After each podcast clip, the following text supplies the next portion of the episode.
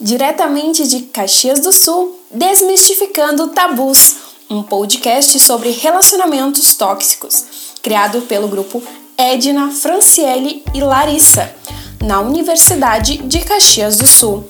Disciplina de projeto experimental, comunidade rádio, sob a orientação de Jacó Raul Hoffman. Vamos conversar? Começa agora o Desmistificando Tabus. O nosso programa tem como objetivo falar sobre relacionamentos tóxicos, onde pode ser resumido pelo desejo de controlar o parceiro, detê-lo apenas para si. Isso acaba afetando muitas pessoas, pois esse comportamento surge aos poucos, sutilmente e vai passando dos limites, causando sofrimento e dor. O programa é um especial e foi dividido em duas partes. Para conversarmos um pouco mais sobre o tema hoje, convidamos algumas pessoas que já passaram por essa situação para exporem as suas experiências e dicas de como as pessoas podem sair desse relacionamento, procurarem ajuda e não perderem a sua autoconfiança. Olá, eu sou a Larissa, repórter do Desmistificando Tabus. Vamos conversar sobre relacionamentos tóxicos? Está aqui comigo a Franciele, que já passou por um relacionamento tóxico, e vamos conversar um pouco de como foi a sua experiência e quais as dicas que ela pode dar para quem está passando por isso. Então, Fran, como você conseguiu identificar que está em um relacionamento tóxico? Eu sempre relevei muitas provocações no meu relacionamento. Achei que era normal. Somente após o término eu consegui ver, conseguir ver que estava sofrendo esse tipo de abuso. É, realmente é uma situação também que muitas vezes uh, no início a gente acha que é super normal, né? E o que, que a pessoa, no caso, ela era sua? Ela era da família? Ela era companheiro? Ele era meu namorado, a gente morava juntos e isso acontecia desde antes, na verdade, mas eu só percebi depois do término. E como você conseguiu sair desse relacionamento? Procurou ajuda? Alguém te alertou de alguma coisa que não estava vendo? Então, uh, na verdade aconteceu uh, uma traição da parte dele e assim a gente terminou. Então isso já, já fazia parte desses abusos, sabe? Porque eu já tinha visto várias coisas e ouvido várias coisas e eu sempre relevava. Mas aí quando eu descobri a traição, a gente acabou terminando. E quais foram as mudanças positivas assim que tu sentiu após o término? Sim, quando nós terminamos, muitas pessoas vinham me falar que ele que viam que ele me tratava mal, que ele sempre era a pessoa certa e ele sempre batia de frente com as minhas opiniões. Então depois disso eu consegui ver que na verdade o problema não era comigo, o problema era com ele. Então eu fiquei melhor assim, e realmente me senti livre, sabe? Para fazer outras coisas, coisas que eu gostava sem ter a opinião certa dele. Sim, no caso, ah, tipo, tu não se, senti, não se sentia mais aquela coisa, ah, vou, se eu fizer, será que o que, que ele vai pensar em algo, né? Isso, exatamente. Uhum. E quais as dicas que você pode dar para quem está passando por isso? Porque hoje em dia, por mais que as pessoas saibam que, está em, uh, que estão em um relacionamento tóxico, né? Não terminam muitas vezes por medos e medo e insegurança, mas não se sentem bem dentro dessa situação, né? Então, quais as dicas que tu daria para quem está passando por isso? Uh, então, eu acho que primeiro procurar ajuda seja com amigos, com terapia, para realmente saber o que está acontecendo e saber como tu se posiciona uh, diante disso. E assim, talvez tentar mudanças se, uh, se tu acha que tem a possibilidade de mudanças, se tu realmente não quer sair do relacionamento, ou enfim. Mas uh, o meu conselho é sair desse relacionamento, seja de namorado, seja de amigas, de família, tentar manter a distância para tu se sentir melhor, sabe? Sim. E se você de casa tem algum tema ou relato sobre relacionamento tóxicos e gostaria que comentasse aqui no podcast, é só escrever pra gente ou mandar mensagem. Esse é um relato de uma pessoa que passou por um relacionamento tóxico e que preferiu não se identificar. No começo, ele aparentou ser uma pessoa ótima, super prestativo, uma pessoa amorosa. E nisso nós acabamos indo morar juntos e não demorou muito e começou a mostrar um comportamento diferente e agressivo. Teve uma noite que ele uh, voltou do trabalho, ele saiu do trabalho de madrugada e me trancou no banheiro, né, dizendo que eu tinha marcas de outros homens e me levou pro quarto e me bateu. E então, depois de um tempo desses comportamentos estranhos, eu acabei descobrindo que ele estava usando drogas. Eu perdi o contato uh, com as pessoas, né, da minha família, com meus amigos. Eu deixei de fazer a minha faculdade que eu gostaria de ter feito aos meus 18 anos, eu não fiz, né? E essa foi a grande consequência de eu ter uh, dado uma chance para uma pessoa que eu sabia que não iria mudar. Meninas, como podemos perceber, né, aos poucos a vida dela começou a ser controlada pelo parceiro.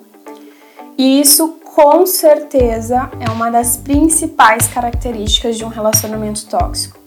Por isso, frisamos que é muito importante que se procure ajuda, seja de um psicólogo ou pessoa familiar. Aliás, lembramos vocês que no próximo programa teremos a psicóloga Júlia Stalivieri, que vai falar sobre relacionamento tóxico com a gente. E sabe que muitas vezes o relacionamento abusivo nem sempre é um relacionamento amoroso. Às vezes, ele acontece no ambiente escolar ou mesmo no ambiente de trabalho, como no caso da entrevista que veremos a seguir com a repórter Franciele Pedroso, a vítima civil em uma relação abusiva dentro do ambiente de trabalho, onde ficou por anos. Oi, Matheus, tudo bem? Tudo bem?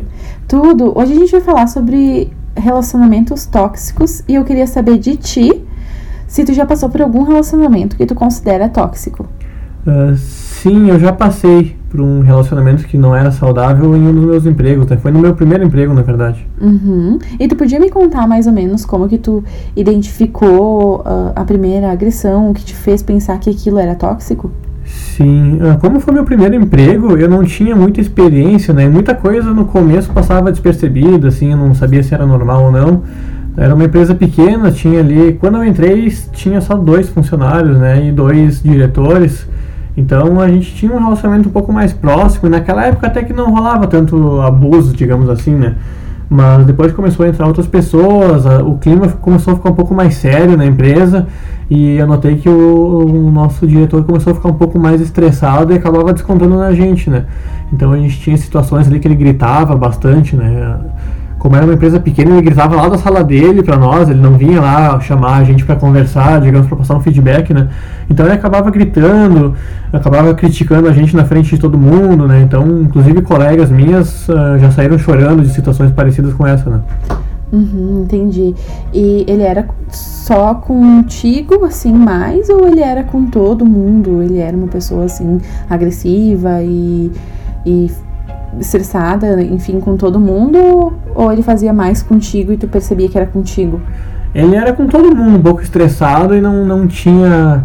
Uh, ele não tinha muito jeito com as pessoas, posso dizer de uma forma mais simples, né? Mas com o tempo, eu, muitas pessoas não aceitaram isso e saíram da empresa.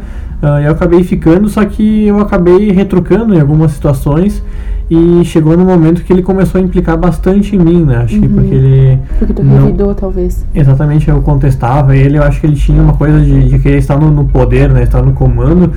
E ele começou a pegar bastante implicância em mim. Então, no final ali da, dos três anos de experiência que eu tive lá, eu comecei a notar que ele era mais, sim, mais agressivo e, e ele era mais abusivo, digamos, com, comigo do que com os outros. Então, e as agressões que que ele fazia para ti eram gritos, eram coisas desse jeito, nada mais agressivo do que isso. É, é já era bem agressivo, né? É, um, um chefe que grita contigo na frente dos colegas, né? Então é. Uh, era um, uma coisa que deixava um clima muito pesado, né? Gerava constrangimento até para as outras pessoas, né? Que muitas vezes tu, tu tá ali do lado da pessoa e o chefe vem lá e começa a criticar na tua frente, tu fica sem jeito ali, com um clima pesado, né? Tu fica o resto do dia ali pensando, poxa, né, não, não tá um clima legal, né? Isso acaba te afetando até fora do emprego. Né? Ah, com certeza, te faz ser uma pessoa mais triste, né? Porque tu fica pensando talvez que tu não é suficiente. Exatamente. E tu tinha esses pensamentos de achar que não era suficiente, de pensar que talvez não fosse conseguir um emprego melhor, de pensar que era tua culpa. pois é, tu acaba ficando pensando, né? Uh, poxa, será que realmente eu tô fazendo tudo errado? E daí como é que eu vou querer sair desse emprego se, se eu sou um profissional ruim, então? E se eu não achar outro depois, né? Então eu fiquei um bom tempo lá achando que eu era. Não, eu não chegava a me achar ruim, né? Eu sabia que tinha um exagero da parte dele ali, mas eu realmente não me sentia confiante de sair e achar outro. Eu pensava que ali, por mais que tivesse a parte ruim, eu ainda. Bom, eu tenho um trabalho, né? Tenho aqui meu salário, então eu ficava com muito medo de sair. E como que tu conseguiu, uh, após identificar isso, se livrar disso? Porque hoje em dia tu tem, pelo que tu me contou, um bom emprego, que não passa por esse tipo de situação. E hoje em dia tu fica bem também alerta, né? Porque depois que a gente passa uma vez, a gente começa a ficar alerta, sempre prestar atenção nos, nos detalhes, nos sinais. E como que tu conseguiu, assim, se livrar disso e ter coragem e se sentir mais confiante? Uh, isso envolveu outras pessoas, né? Então eu conversei com, com outras pessoas, com amigos, né? Uh, então uh, eu tive ali gente que me, me, influenciou, digamos, né, a procurar outras oportunidades, né, que eu era um bom profissional, que eu tinha que acreditar no meu potencial, né, que eu não podia ficar me prendendo numa coisa que me fazia mal.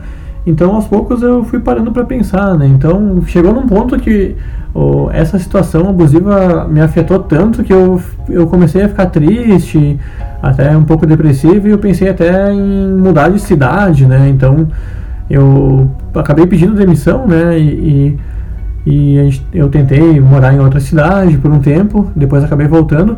E nesse meio tempo ali eu acabei deixando esse emprego. E quando eu voltei e procurei um novo, eu vi que eu consegui achar rápido até um novo emprego e que eu recebi propostas muito melhores, né?